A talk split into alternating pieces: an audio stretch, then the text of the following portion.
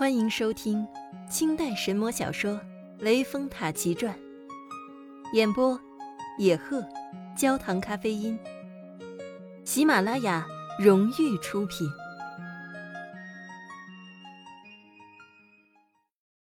第二十三回，标皇榜名震金阶。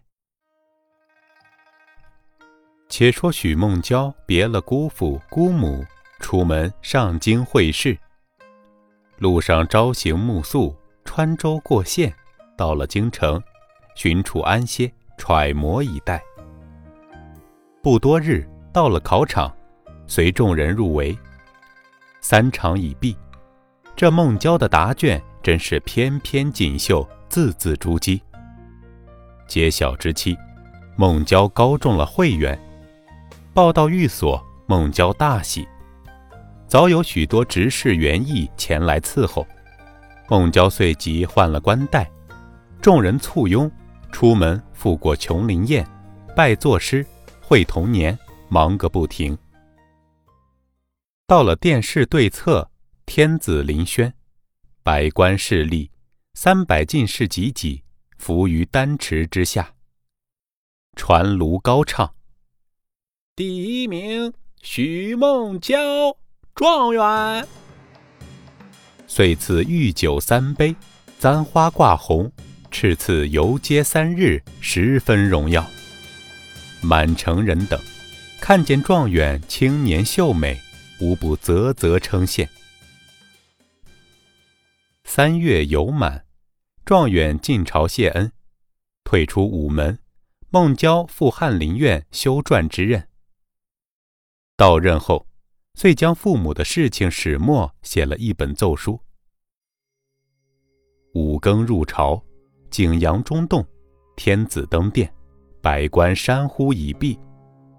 孟郊俯伏金阶，口称：“微臣新科状元许孟郊有事奏闻。”天子问道：“请有何事奏来？”孟郊将书呈上龙案。天子从头至尾细细一看，只见书上写道：“臣父许仙，自幼孤苦，依解家而成立。臣母白氏修道青山，托岩洞以栖身，云游中界，聊作求凰之情。缘遇西湖，遂成无眉之河，结亲五载，复渊两地。臣生弥月。”母遭塔下之殃，故道沦亡，复作方外之客。臣姑许氏，敏臣孤幼，公亲抚养，既减损而克毒，复许熙以为婚。臣蒙圣恩，戴罪翰林，父母未蒙告封，子侄既亏，臣道有缺。何无仰恳天恩，启赐敕命，荣耀先人？符准告假，回乡祭亲，稍尽子职，无舔臣道。谨奏。